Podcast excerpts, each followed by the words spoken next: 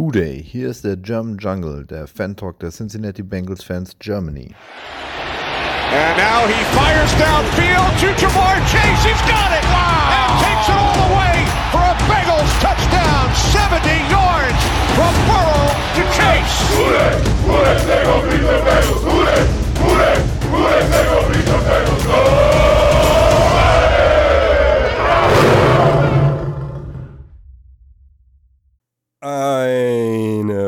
Wunderschöne gute Tageszeit. Willkommen zurück im Dschungel. Ich bin's, Steven, und der Ernst des Lebens geht wieder los.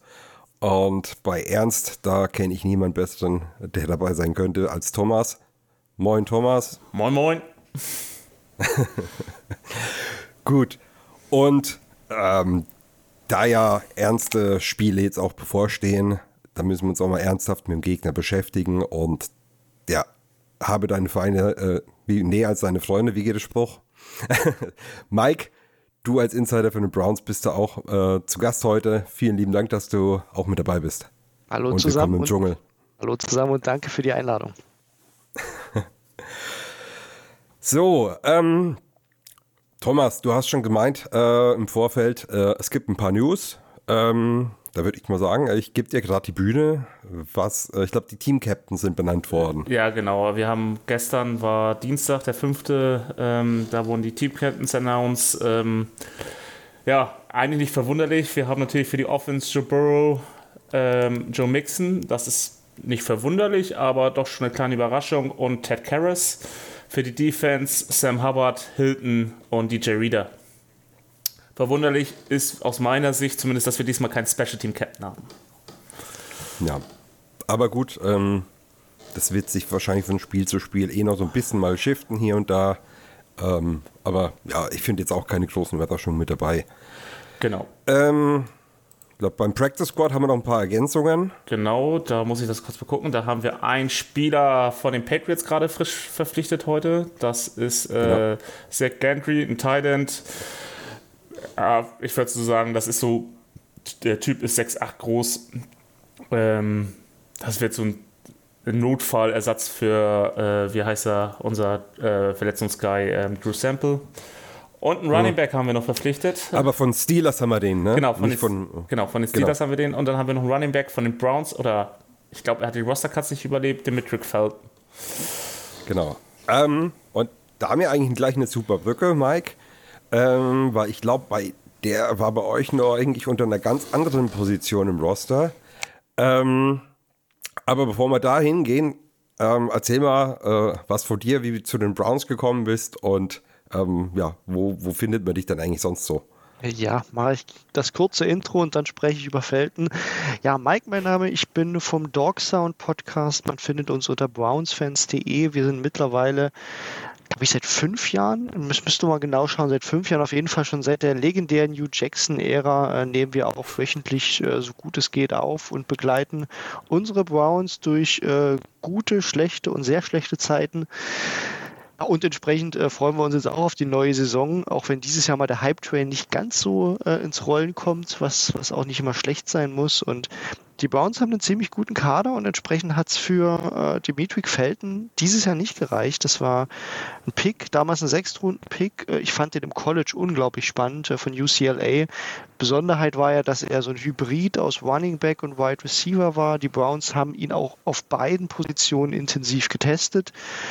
Und dieses Jahr hat es am Ende nicht geschafft, weil man irgendwann zur Erkenntnis gekommen ist, dass er äh, in, in, etlichen Sachen gut ist, aber nicht sehr gut. Und das ist ja häufig so die Krux bei hybriden Spielern as Running Back ne, hat er nicht ganz die Vision, die man, äh, die man da braucht. As Wide Receiver fehl, kann man ihn im Slot einsetzen, ne? ist da sicherlich nicht ganz verkehrt. Gerade vielleicht so ein Third Down Back, wenn du, wenn du äh, so, so ein Passing Down hast, kann kann er schon was bringen. Am Ende hat er aber nie relevante Snap-Zahlen bekommen, auch weil er dann im Special Teams sich nicht ganz als Returner durchsetzen konnte und dann war es vorbei. Nick Chubb ist nun mal gesetzt und dahinter hat man mit Jerome Ford einen Backup und jetzt auch nochmal aus, aus New England den dritten Mann geholt und dann war klar, dass man nicht mit dem vierten Back ins Roster geht. Ja. Dankeschön. Also das gibt auf jeden Fall äh, eine beste Insight, als die wir hätten hier geben können. Äh, ich bin mal gespannt, wie viele ähm, ja, Video-Interviews er diese Woche machen darf vor dem Spiel.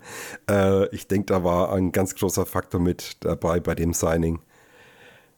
Weil er ja dann doch einiges mitgenommen hat von der Zeit in Cleveland. Das sollte man auch wahrscheinlich machen. Ne? Das ist, ist, ja mal bekannt, dass man gern mal so einen Konkurrenzspieler vorher noch abwirbt und hofft, was rauszubekommen. Das Playbook kannte er natürlich, ne? das ist klar.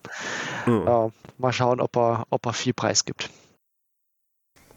Ja, aber die, die Game Day Adjustments für die Bengals äh, wird er nicht mitbekommen haben. Und ähm, also das Grundplaybook ja. kennt er. Aber jetzt genau wie adjusted wird für die Defense oder äh, ja genau für die Deep Bengals Defense, ja. das wird er uns nicht verraten können. Ja, Call Signs vielleicht noch, ähm, ja, oder Tendencies, die vielleicht schon vorab ausgegeben wurden. Aber ja, werden wir mal sehen. Äh, ich bin auf jeden Fall auch ganz heiß aufs Spiel. Ähm, Zeit bei den Browns. Äh, das ist eigentlich auch ein super Stichwort, Mike. Äh, ja, du hast schon recht gehabt mit äh, dieses Jahr ist irgendwie nicht so viel Hype, da war ja die letzten Jahre immer sehr. Ähm, wie, wie waren das dann jetzt wieder die letzten zwölf Monate für dich? Bist du mit auch so viel Hype in die letzte Season gegangen? Wie, äh, wie war da so der Lauf der Dinge für dich? Es war natürlich ein ganz äh, gemischtes Gefühl dabei. Ne? Ich, ich glaube, die letzten Jahre war bei mir äh, viel mehr Hype als im tatsächlich ist in den letzten zwölf Monaten. Ich habe die Baker Mayfield-Ära mit, mit ganz, ganz viel Hype mitgetragen, auch wenn die am Ende krachend gescheitert ist. Ich war auch einer davon, der eben äh, das Signing von Deshaun Watson sehr kritisch gesehen hat. Ähm, folglich war das ne, das letzte Jahr ohnehin ein Übergangsjahr. Man wusste, Jacoby Brissett macht äh, die ersten äh, zehn Spiele, äh, am Ende sogar die, ersten zwölf, war eine zwölf Spiele Sperre. Und folglich war klar, dass letztes Jahr jetzt wahrscheinlich kein Super Bowl One wird, dass es am Ende eine 7 und 10 Saison wird, war dennoch enttäuscht, gerade weil auch gewisse Mannschaftsteile sich nicht so entwickelt haben, wie es geht.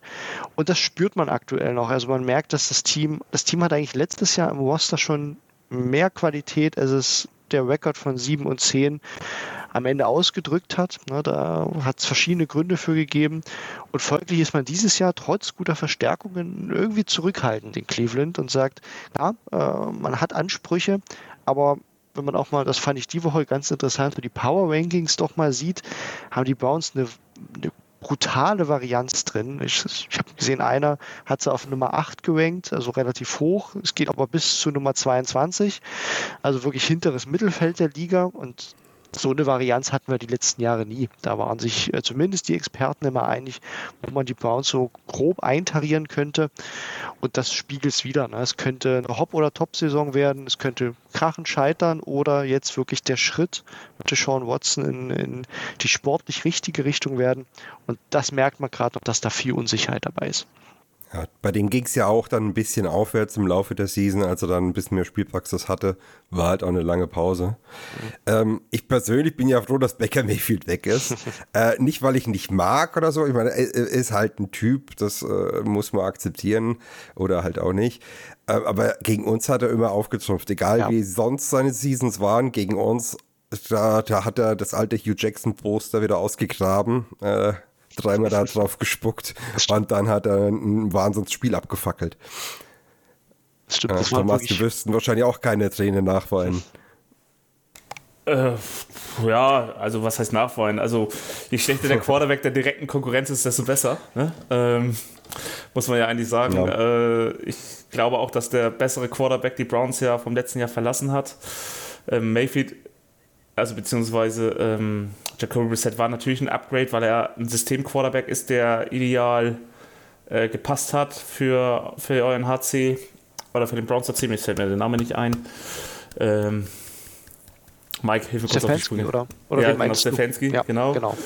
ähm, und Baker war für das System Stefanski nicht der richtige Quarterback. Ähm, ja.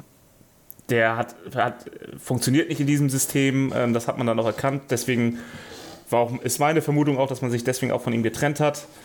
Und ähm, ja, also wir können aus strategischer Sicht können wir nicht froh sein, dass May Mayfield weg ist aus, aus, aus Cleveland.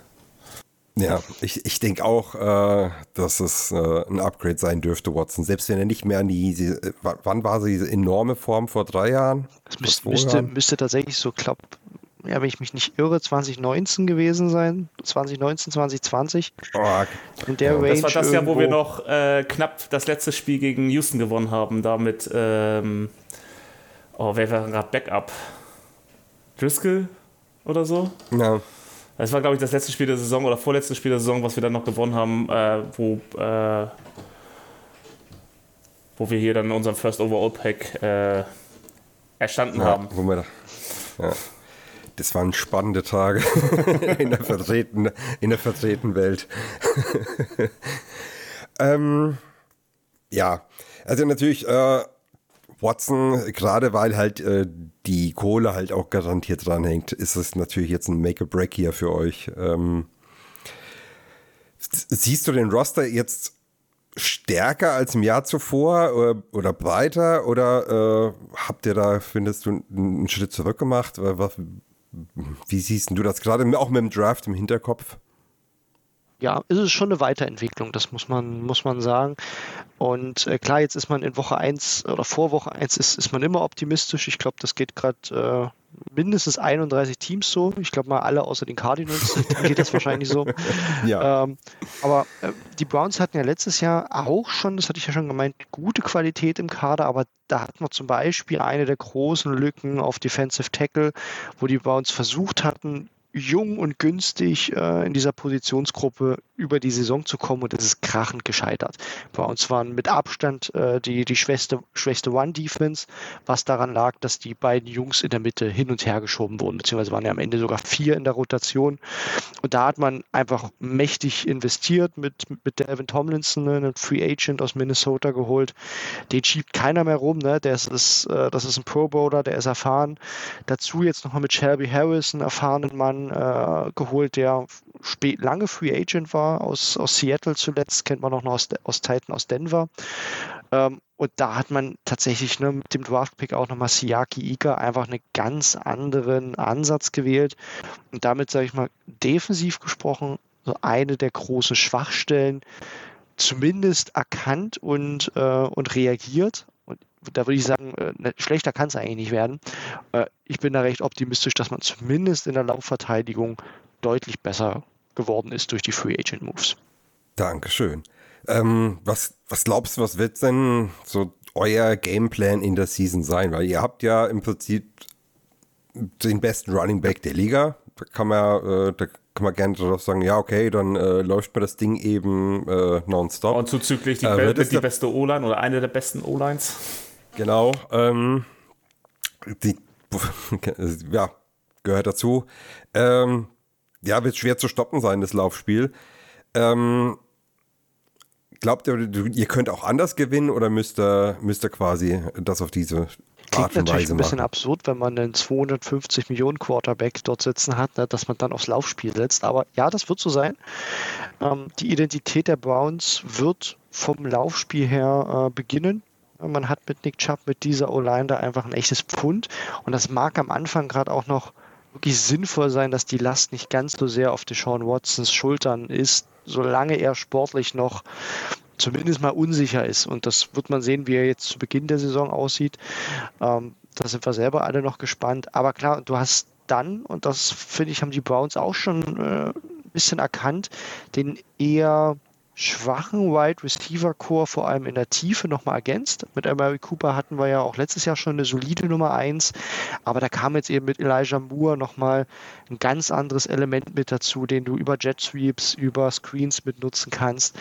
Ähm, und eine Marquise Goodwin, der das Feld lang macht mit seinem Speed, Cedric Tillman äh, als Rookie, wo du nochmal einen richtigen großen Ex-Receiver hast, was man letztes Jahr so auch nicht hatte. Das heißt, da hat man mehr Diversität in der Receiver-Gruppe dazu. Ne? David Njoku kennt ihr aus den letzten Jahren schon, der seinen großen Vertrag bekommen hat. Also man wird das Passspiel jetzt nicht vernachlässigen, aber man kann schon davon ausgehen, dass die Browns weiter nah an den 50 Prozent laufen werden. Also letztes Jahr waren es ja sogar über 50 Prozent. Das war wirklich ähm, gewaltig. Ne? Ich glaube, nur die Bears sind insgesamt dann mehr gelaufen mit Justin Fields. Das wird schon die Identität bleiben. Gleichzeitig hat man aber auch durchaus sinnvoll das Passspiel ergänzt durch, durch neue Receiver. Von daher, es muss ohnehin Hand in Hand gehen, aber die Idee ist es schon, nicht alles auf Watson abzuladen, sondern dass man sagt, ne, gerade auf First und Second Down, holt ihr Chubb schon mal wichtige Yards und dann kann man mit Play Action etc. Ne, die Dinge, die Watson schon in Houston gut gemacht hat, äh, dass man, äh, dass man die Themen jetzt auch einfach weiter nutzt.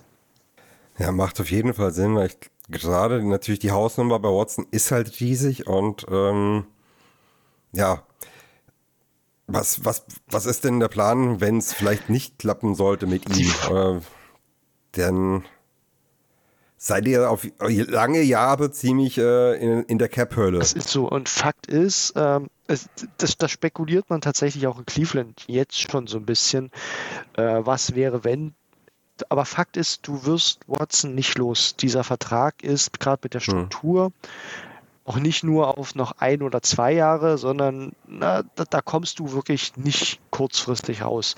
Und folglich, wenn das nicht funktioniert, der erste Move, äh, dass man einen Coach holt, der versucht, Watson wieder hinzubekommen. Das heißt, es wird als erstes nicht Watsons Kopf rollen, sondern dann wäre Stefanski weg und man würde definitiv einen Head Coach holen, der sich den Stärken seines Quarterbacks äh, ja, voll entspricht und das System der Offense umbaut. Das wäre wahrscheinlich der erste Move. Und ich sag mal, wenn irgendwann dann alles komplett scheitern sollte, da hast du zwar einen Rookie, der hat in der Preseason Spaß gemacht mit Dorian Thompson Robinson, aber ich, ich persönlich kann es mir noch nicht wirklich vorstellen, dass man wirklich Watson bencht mit diesem Vertrag da muss schon ganz viel passieren ähm, und wahrscheinlich auch müssten Dinge neben dem Feld passieren, äh, bevor man Watson tatsächlich aufgibt. Dafür ist man zu sehr committed. Ja. Thomas, du als ähm, Experte der Umkleidekabinen, ähm, was glaubst du, wie, wie geht ein Team damit um, äh, wenn sie wissen, dass der Quarterback im Prinzip, was ich jetzt rausnehme, mächtiger ist als der Head Coach? es ist ja immer schwierig, wenn ein Spieler mächtiger ist als, als ein Coach, der Coordinator oder der, der ähm, Head Coach. Ähm, hier ist es ja Profisport und da ist jeder Spieler, der einen langfristigen Vertrag hat, ähm, wichtiger als irgendein Coach. Coach und austauschbarer als Spieler, wie in dem Fall Watson, der ewig gebunden ist und auch mit einer extremen Summe. Ähm, und ich sag mal, auch die Ownership von den Browns sind ja auch nicht gerade geduldige Menschen ja, es kommt darauf an, wie sein Verhalten auch, also Watsons Verhalten ist im, äh, in der Umkleidekabine. Kann er seine Mitspieler motivieren? Spielt seine O-Line für ihn? Ähm, oder ist er, dafür kenne ich ihn noch zu wenig, ähm, ist er äh, ein arrogantes Arschloch auf Deutsch gesagt. So. Und wenn, wenn er seine O-Line als wichtige, seine wichtigsten Beschützer nicht mitziehen kann, dann wird er es schwer haben, im Lockerroom überhaupt zu bestehen. Ähm, dass er vielleicht in drei, vier Jahren äh, auch nochmal nach, oder in zwei Jahren, zwei, drei Jahren nach einem Trade fragt. Aber ähm, ich, ich, glaube, dass Watson genau weiß, dass er äh, liefern muss und äh, sich dementsprechend auch erstmal unterordnen wird. Das ist zumindest meine Vermutung. Ja. Ähm, ja, im schlimmsten Fall müssen sie versuchen, ihm irgendwas anzuhängen, damit sie ihn cutten dürfen. äh, ich hätte eine, ich hätte eine Taktik, aber lassen wir es. ähm, aber jetzt, jetzt haben wir jetzt schon angefangen, über eure Offense zu reden. Ähm, projizieren wir das doch ganz mal aufs, äh, jetzt aufs kommende Spiel. Ähm, was, was siehst du, wie wird denn eure Offense äh, gegen unsere Defense vorgehen? Ähm, äh, die ja relativ, äh, ja auch bekanntermaßen sehr anpassungsfähig ist. Äh, was erwartest du da? Ja, das Kuriose, das muss man vorab wahrscheinlich wirklich ansprechen. Browns haben ja letztes Jahr nicht wirklich viel funktioniert, aber gegen die Bengals hat das meist schon ganz gut geklappt. Ne? Ich glaube, Jacoby Brissett hat 32 Punkte aufgelegt gegen euch. Und ja, im Rückspiel, ne, da gab es da gab's eine Niederlage. Äh, aber da hat Watson die meisten Yards für die Browns geworfen bisher. Ne? Der ist sonst nie an die 300 rangekommen und äh, gegen, gegen euch hat das geschafft. Das ist schon ein bisschen kurios, muss ich sagen. Ich weiß auch nicht, ob wie rational man das begründen kann, dass es gegen die Bengals generell eigentlich einen ordentlichen Score gibt von den Browns. Das äh, bin, bin ich selber manchmal irritiert. Wenn du dahinter kommst, sag es mir, weil wir fragen uns seit Jahren, warum wir uns immer, ich meine, selbst in den Zeiten, als die Browns wirklich gestunken haben, das, äh, ja. ich meine, wir hatten die Zeiten auch, äh, selbst da haben wir uns schwer getan. Es ist immer die Hölle irgendwie. Ist schon kurios, ne? Aber am Ende ist das Rezept wie ich es gerade schon angedeutet habe, die Browns werden sicher versuchen, das Laufspiel früh zu etablieren. Und dann kommt es darauf an, wie schnell, also sicherlich wird die Box auch schnell zugestellt werden von den Bengals, anders kannst du Nick Chubb und das Laufspiel auch nicht verteidigen. Und ich sag mal, wenn ihr es wirklich schaffen solltet, die Browns da zu limitieren und schnell in, in lange Third Downs bringt, da sehe ich dann schon Angriffspunkte für die Defense, ne? weil man sagt, okay, das ist eine, ist eine Offense der Browns, die im Passspiel jetzt auch nicht so mega eingespielt ist. Ne? Watson immer noch relativ neu, äh, mehrere neue Receiver, da ist auch, wird dann auch mal ein Rookie als Receiver mit dabei sein. Also da sehe ich schon Angriffspunkte aus, aus Sicht der Bengals, dass man sagt, ne, lange Third Downs will ich, will ich im frühen Spiel noch nicht sehen.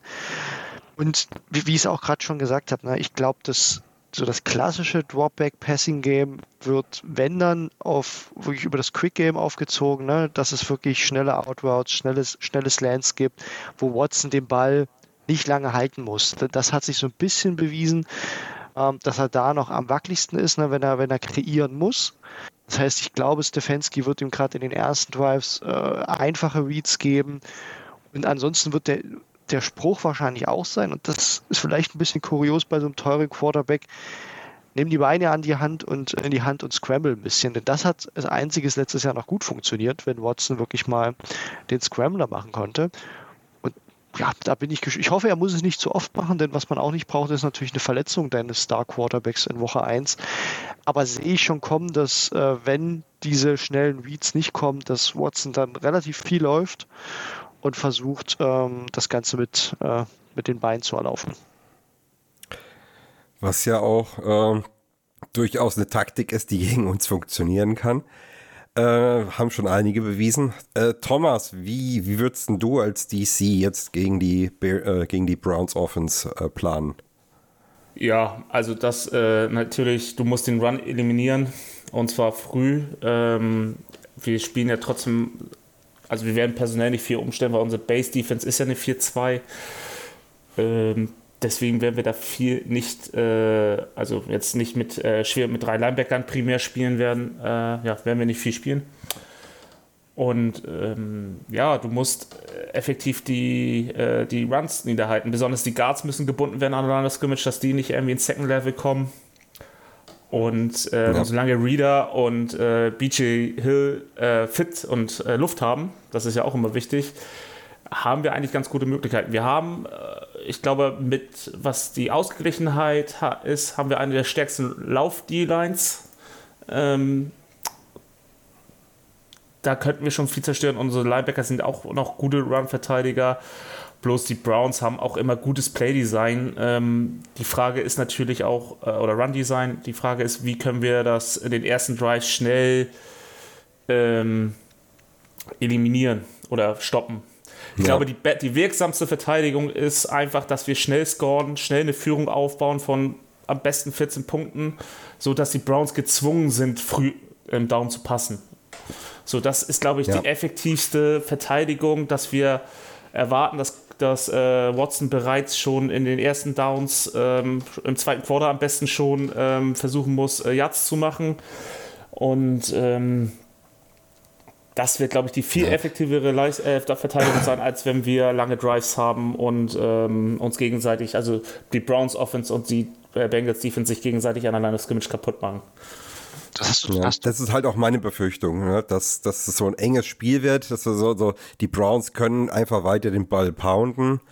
Ähm, und ich meine, Laufverteidigung wird im Laufe des Spiels immer schwerer. Äh, das ist halt einfach so. Und wenn du dann irgendwie Play-Action anfängst und wir einfach aus Gewohnheit ständig auf Run gehen, äh, dann kann es auch hässlich äh, ausgehen. Ähm, möchte ich nicht glaube ich noch nicht 100% dran, weil eben, äh, Mike, du hattest ja gesagt, die Abstimmung noch nicht wahrscheinlich auf 100% ist. Ähm, aber wir haben ja auch um, in der Defense zwei neue Safeties hinten mhm. stehen. Das heißt, äh, die letzte Reihe ist auch noch nicht so hundertprozentig abgestimmt und Wujier kommt ja auch erst jetzt von der Verletzung zurück. Das wird spannend, glaube ich auch. Also ich könnte mir vorstellen, dass die Browns vielleicht doch auch mal früh einen Marquis Goodwin oder ne, Donovan Peoples Jones, so einen der Speedster, mal tief testen oder auch einen Joku auf einer, auf einer Seam Route in, dass man sagt, komm, teste mal die Safeties, äh, wie, wie eingespielt sind die schon, das sehe ich schon. Ich glaube, Stefanski äh, weiß auch, dass, dass da zwei neue Safeties mit, mit an Bord sind bei euch. Und gleichzeitig nochmal auch, ähm, um, um, Thomas zu antworten, du hast es super geschrieben. Ich glaube, das eins der entscheidenden Duelle ist wirklich das der Browns Guards gegen eure Interior Line. Da haben wir mit Betoni und Teller ich glaube, eins der hm. Top 3 Guard-Duos. Ich würde sie sogar auf Top 1 setzen, weil ja. die beiden sind unfassbar gut auch im Run-Blocking. Ähm, White Betonium, ein Original Draft ja. Crush. der White Teller ist für mich auch der Stil, äh, der Stil des Drafts von vor drei oder vier Jahren war es ja, ne? Fünf Runden Schon ein bisschen Pick. länger her, glaube ich. Der ist mh, tatsächlich. Warte, guck mal eben. Ich habe es auch irgendwo, mal gucken, ob ich es nochmal rausfinde. Teller sechs, ist. Sechs Jahre, ähm, also vor fünf Jahren, äh, vor sechs Jahren wurde er gedraftet, ja. Also ist der. Ich weiß gar nicht, warum. Stimmt, der wurde ja gar nicht von euch gedraftet. Der war ja nee. bei Buffalo. Ist ja den gar haben nicht. wir für einen Sechstrunden-Pick dann von Buffalo her getradet. Das war ein super Stil dann auch damals. Oh. Also der ist. Ja, das, das, das ist so wie Bill, Diebstahl. Billy Price Siebtrunden-Pick und für BJ Hill. ja. Na, aber das wird, glaube ich, ein Duell, das wird man beobachten müssen und gleichzeitig ne, für euch auch die Info, über Betonio braucht man, glaube ich, nicht sprechen. Der ist einfach ultra konstant. Klar, ein bisschen fortgeschritten schon mhm. im Alter. Bei Teller war halt in der, sag ich mal, zweiten Phase der letzten Saison nach seiner Verletzung ist er nicht mehr in seine Topform gekommen. Also da schauen auch viele Browns-Fans. Der hat seinen großen Vertrag bekommen. Äh, nach der Verletzung war er nicht mehr wirklich auf diesem Top-Elite-Level. Also da schaut man auch kritisch schon hin, äh, wieder, wie er sich jetzt Anfang der Saison entwickelt, weil er muss mit dem Vertrag einfach performen. Sonst kannst du den Guard nicht, äh, nicht so bezahlen. Das wird schon spannend. Und äh, ich glaube, wer da das Duell gewinnt, na, wenn die Browns auch über äh, ihr, ihr Outside- oder Inside-One-Game da rankommen können, das, das wird ganz entscheidend zu Beginn des Spiels.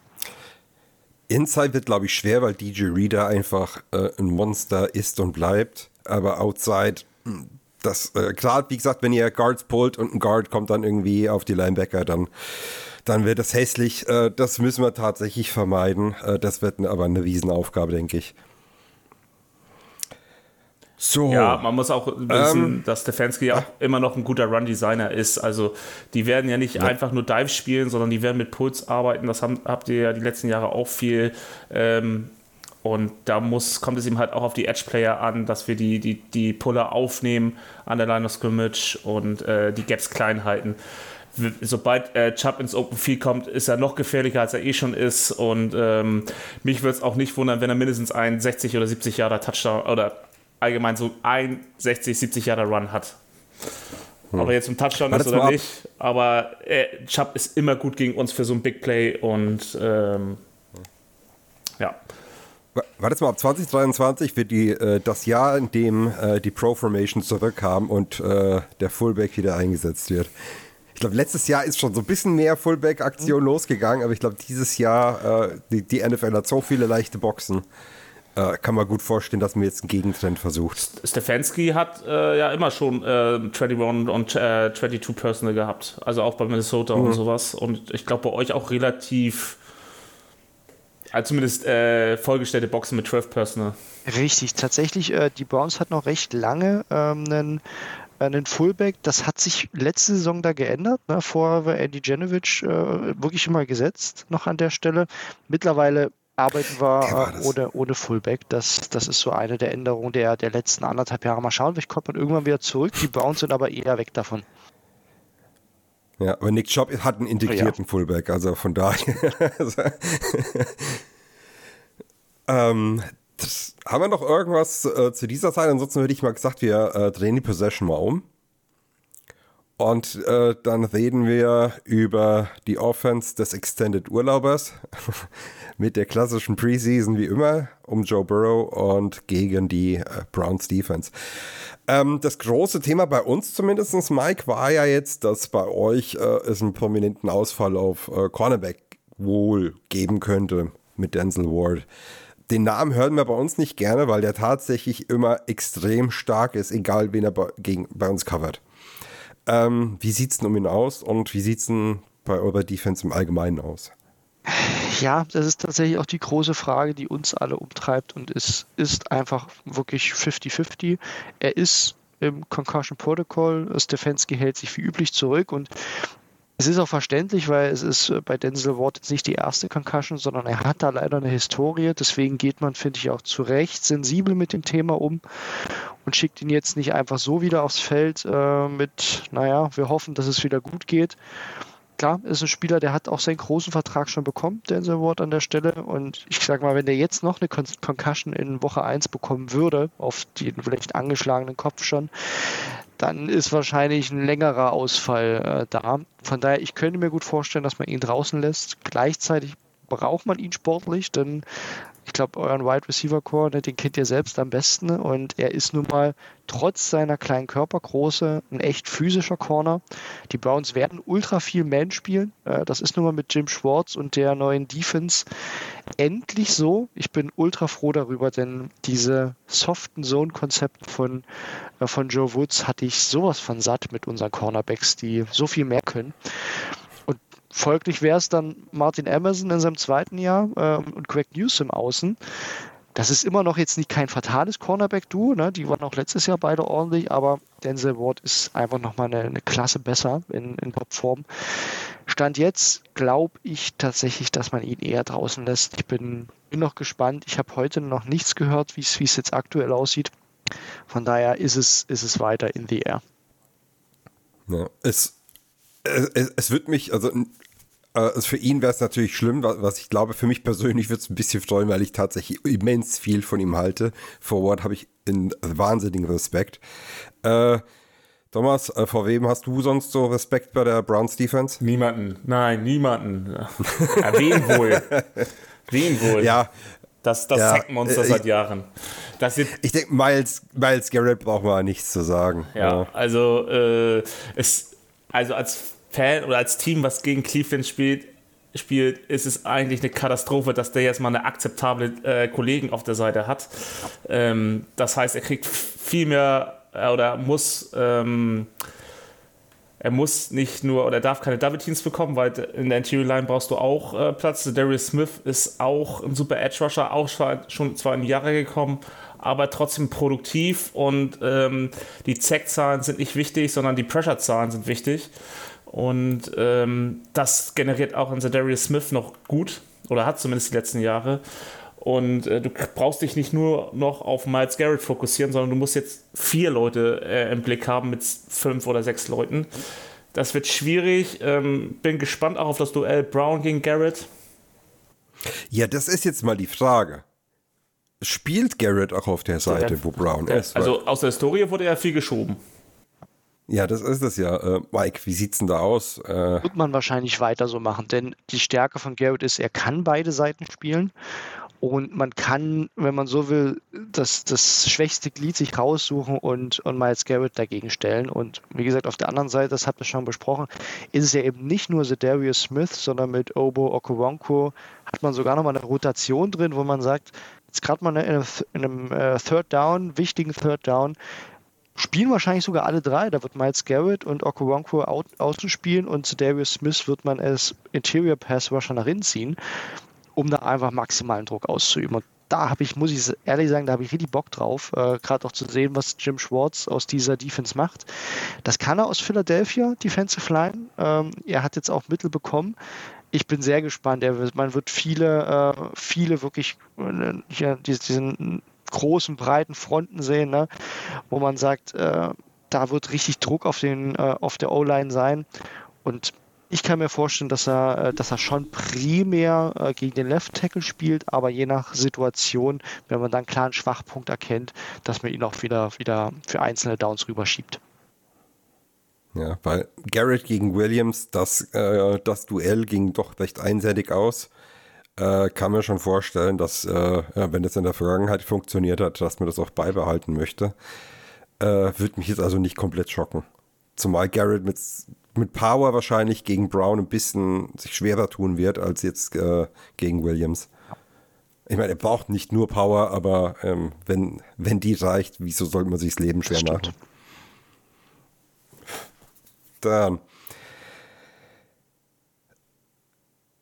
Wo waren wir stehen geblieben? Ähm, genau, wa- was eine Sache, die ich fragen wollte, ich glaube, äh, Alex Wright ist ja auch nochmal ein Backup bei euch auf die. Äh, den, den, habt ihr den in der dritten gedraftet, ne? Der war, war letztes Jahr gedraftet, genau. Äh, war der zweite. Der müsste, der müsste dritte Runde gewesen sein, genau. Alex Wright, der wird, der wird halt auch in der Rotation, äh, denke ich, seine Snaps bekommen an der Stelle.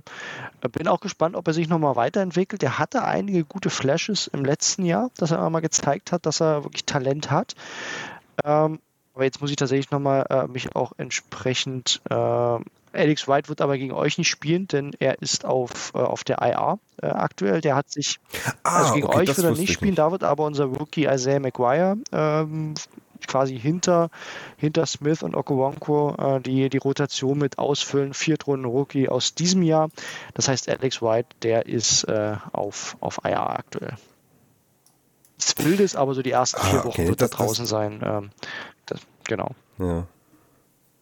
Achso, okay, also das ist äh, jetzt äh, keine IR. Ist kein jetzt, Kreuzbandriss oder so. Ich ans glaube, der hatte, hatte auch eher ein muskuläres Thema. Ähm, hat aber schon gute Teile des Camps verpasst, also gerade des letzten Camps. Deswegen hat man ihn so lange auf dem Roster behalten, bis man ihn dann auf IR schieben konnte, dass er die Saison nochmal zurückkommen kann. Ähm, und entsprechend ist er dann wahrscheinlich ab Mitte der Saison dabei. So, Thomas, jetzt, wie, wie sollten wir denn gegen diese, äh, gegen diese Defense vorgehen? Also Miles Garrett möglichst aus dem Backfield halten, das ist klar, äh, da aber äh, der, da möchte ich gerne einen Plan sehen, wie man das konstant hält. Äh, was müssen wir sonst noch äh, bewerkstelligen? Ja, für uns gelten, gelten eigentlich auch die gleichen ähm, Regeln wie die, für die Browns Offense. Wir müssen den Run etablieren, ähm, auch um die Uhr zu kontrollieren natürlich. Ähm, wir dürfen uns nicht nur versteifen, dass wir mit unserem Receiver-Trio ähm, irgendwelche Bomben werfen oder äh, den Ball um die Köpfe werfen, aber wir müssen gucken, wie die Duelle sind. Äh, zum Beispiel, ist Denzel Ward aktiv oder nicht? So, das ist dann eben halt, äh, auch wenn zum Beispiel Martin Emerson hatte zum Beispiel letztes Jahr ein richtig gutes Rookie-Jahr, äh, hat mich auch sehr erstaunt. Ne? Ähm, ich glaube, letztes Jahr hat er viel mehr Nickel gespielt, wenn ich das richtig im Kopf habe, zumindest gegen uns. Sogar andersrum. Er hat es tatsächlich dann früh auf die Außen geschafft, weil er so gut war und man hat dann Greg Newsom Ah. auf, äh, auf, den, auf den Nickel gestellt, worüber der sich ein bisschen aufgeregt hat, ne, weil der eigentlich auch ein guter Outside-Corner ist.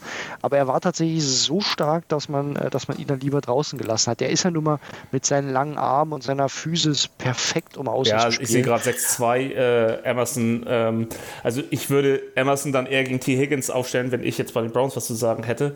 Und Newsom dann äh, gegen Chase. Ähm, wir müssen gucken, wie wir Receiver 3, 4 und die Titans einbinden. Wenn Osuo Kamura mal sich nicht nur auf Run-Verteidigung konzentrieren muss, sondern ein bisschen mal mit seiner Athletik äh, spielen darf, dann äh, könnte er als Linebacker natürlich auch nervig werden, sage ich mal, in der Passverteidigung.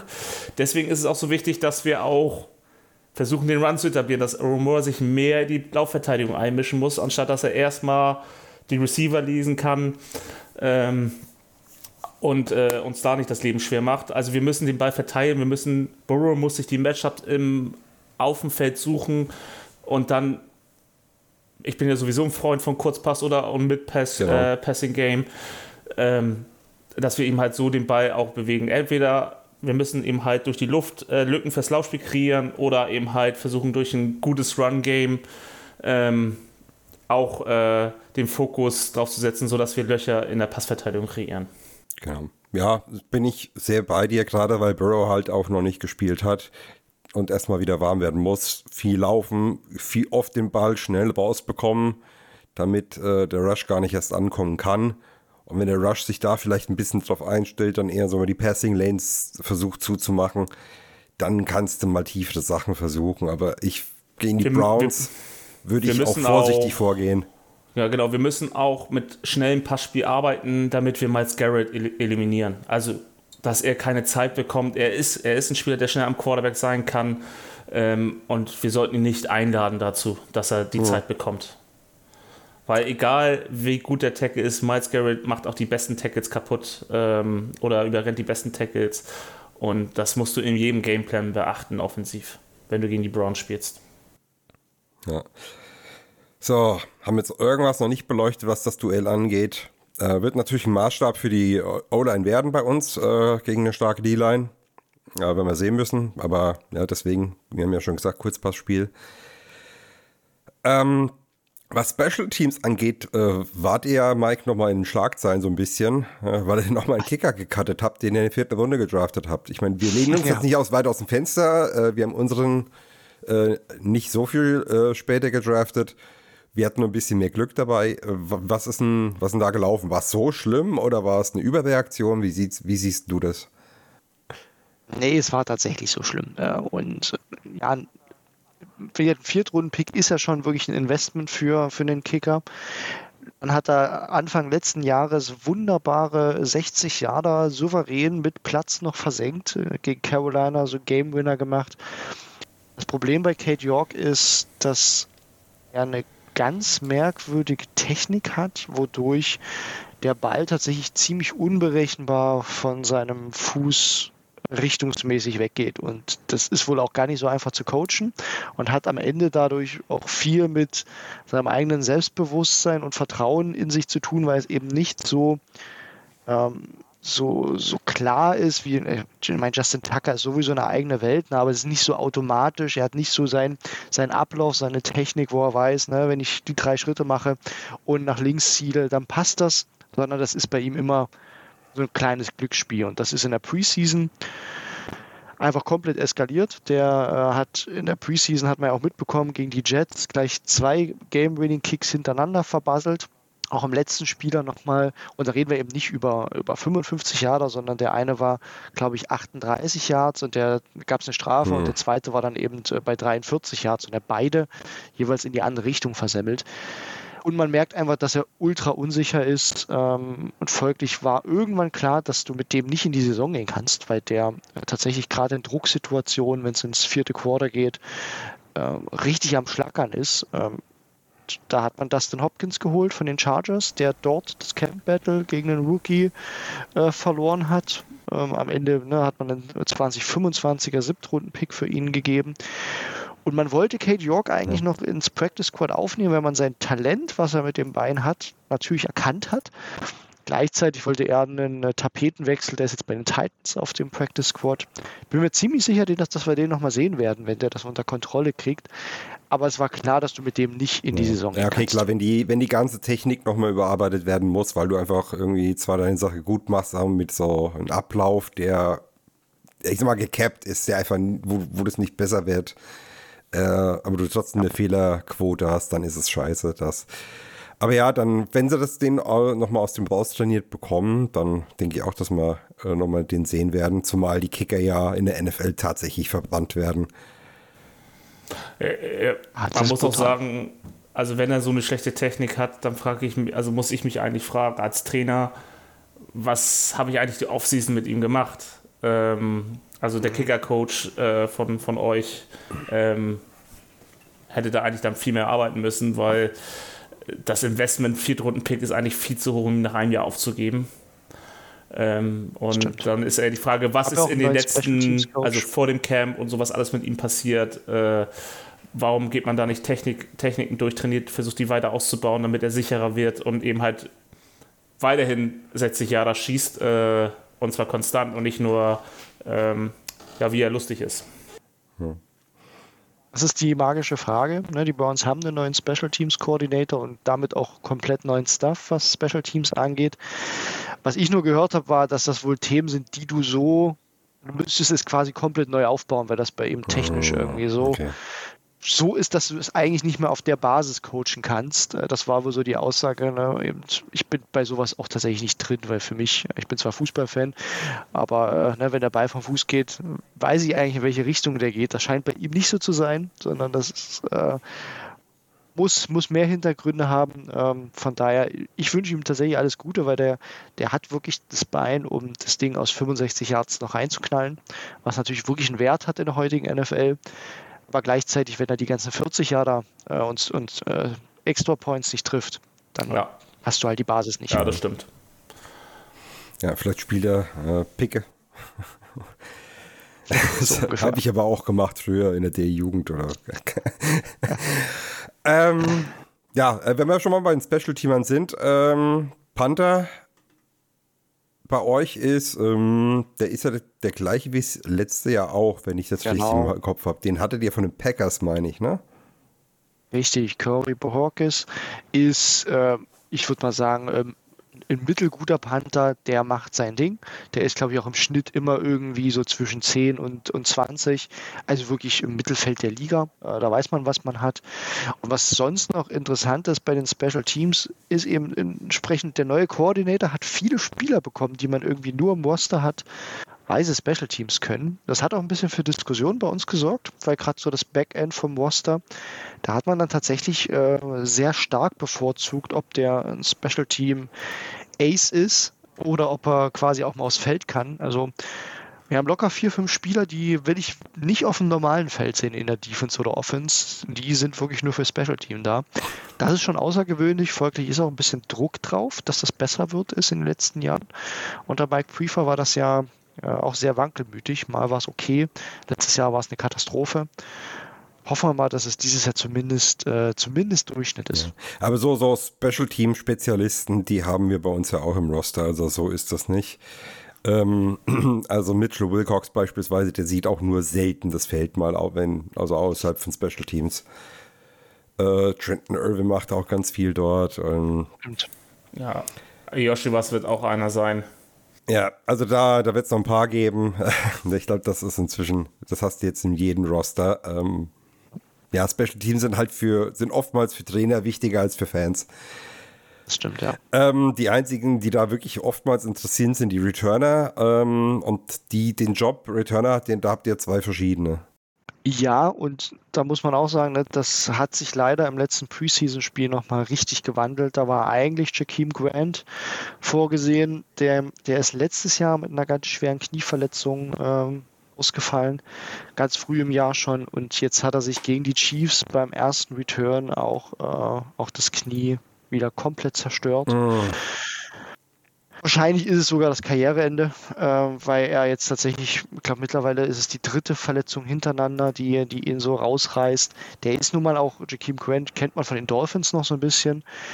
Vergleichsweise sehr kleiner Spieler, ne? Shifty eben für solche Returns gemacht, aber wenn du halt so schwer, so oft verletzt bist und eigentlich ein Speedster sein solltest, ich bin gespannt. Ich hoffe natürlich, dass du nochmal irgendwie Fuß fest, aber das war eine üble Verletzung, ist auf jeden Fall das Jahr raus bei den Browns, äh, weil äh, die Patellasehne gerissen ist bei ihm. Hm, okay. Entsprechend ist das, äh, setzt man jetzt auf das, was noch da ist. Also der eigentliche Returner ist nicht mehr da. Es wird wahrscheinlich Jerome Ford äh, ein paar Returns machen. Du hast Donovan Peoples-Jones, der ein paar Returns machen wird. Ähm, das sind so die, äh, die, die man kennt, aber das kann auch schnell durchrotieren. Letztes Jahr hat es eben Dimitri Felton gern mal gemacht. Ne? Das war so einer, der da ein paar Bälle bekommen hat. Vielleicht macht auch ein David Bell äh, nochmal ein paar Returns. Das wird man sehen. Ähm, das ist noch relativ offen. Also Jerome Ford ist sicherlich so der erste Kandidat und danach äh, wird man sehen, wie sich wie sich's entwickelt. Okay, wissen wir da auch Bescheid. Dankeschön, natürlich eine gute Besserung, geht natürlich auch raus. Äh, wünscht man keinen, gerade nie, ist immer ekelhaft. Ja. Ähm, ja, und ähm, eine wichtige Position haben wir noch. Äh, da haben wir letztes Jahr eine kleine Tradition draus gemacht, nachdem äh, die Position bei uns äh, zu einem Problem wurde, direkt in Week One gegen die Steelers. Äh, euer Longsnapper, ich glaube, das ist bei euch ja auch so ein Urgestein. Ja. Ähm, Charlie Hewlett heißt der, glaube ich. Auch schon solange ich mich eigentlich erinnern kann, ist der mittlerweile dabei. Also solche Leute siehst du immer selten, ne? oder äh, den Namen kennen wir mittlerweile tatsächlich. Der wird natürlich nie in die Schlagzeilen kommen, aber der hat bei den Browns, glaube ich, sogar einen äh, ganz okayen Vertrag. Den haben die Browns auch mal verlängert. Ähm, ganz souveräne Bank, da, äh, da machen wir uns tatsächlich keine Sorgen. Ja, ist altbekannter Name. Richtig. Okay, ähm, mir fällt nichts mehr ein. Thomas, gibt es noch irgendwas, was du wissen möchtest über die Browns? Nee, also das weißt du, hat Mike ja gut erklärt. Ähm, wir kennen die Browns ja auch. Ähm, wir werden sie noch einmal sehen.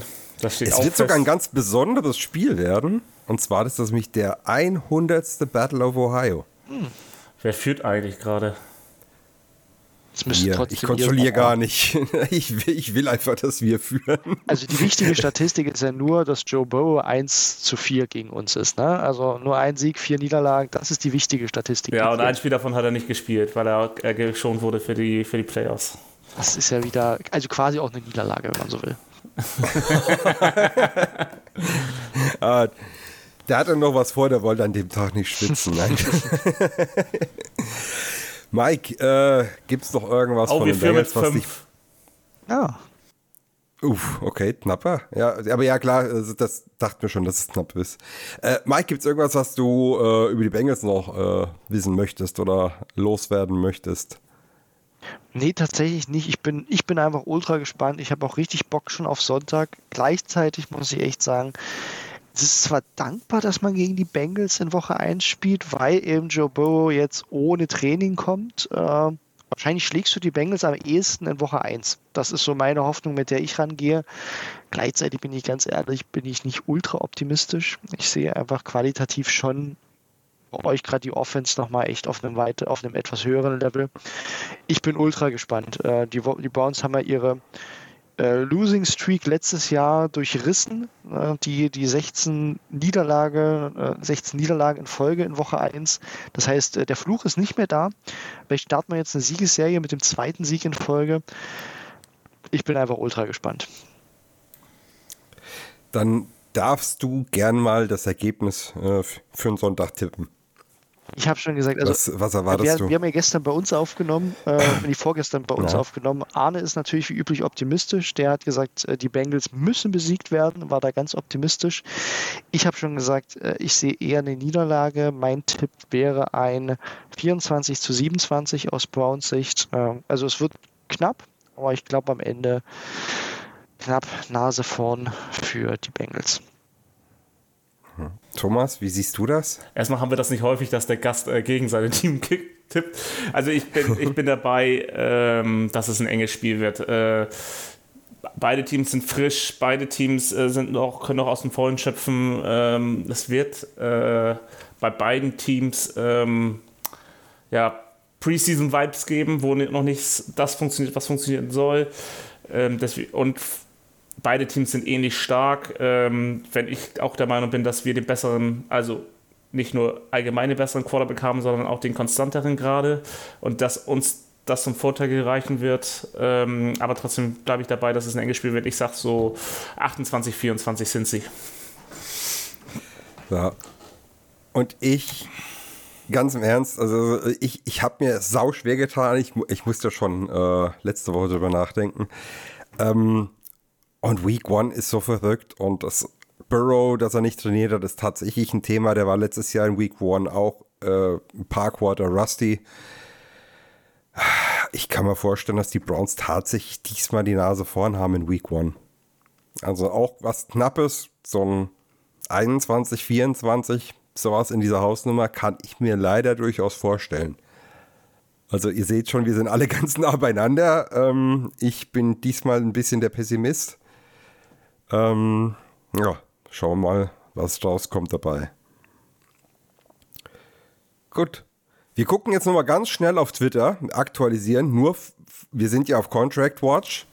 Ich kann sagen, Denzel Ward, Nee, falls- ist noch nichts. Denzel Ward hat zumindest limitiert heute trainiert, also war auf dem Feld in Montour, ist aber noch im Concussion-Protokoll, aber er war zumindest mal auf dem Feld.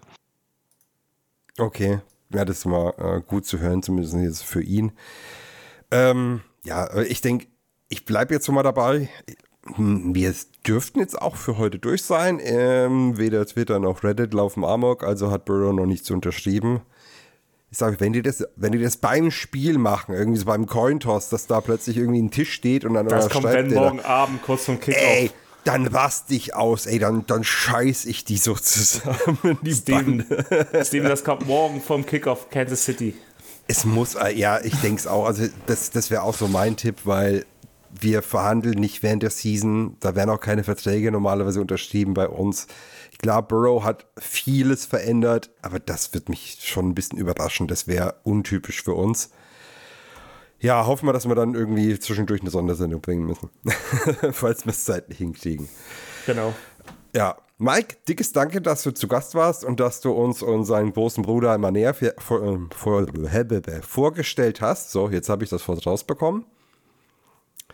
Ähm, Thomas, auch dickes Danke an dich. Dir auch, Steve. Und Dankeschön, ich danke mir auch regelmäßig. und dann würde ich sagen, wir freuen uns, dass die Saison wieder losgeht. Äh, viel Spaß am Sonntag.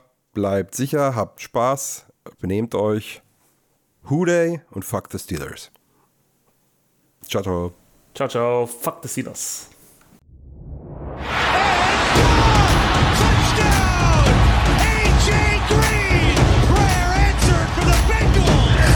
Who Day! Who Day!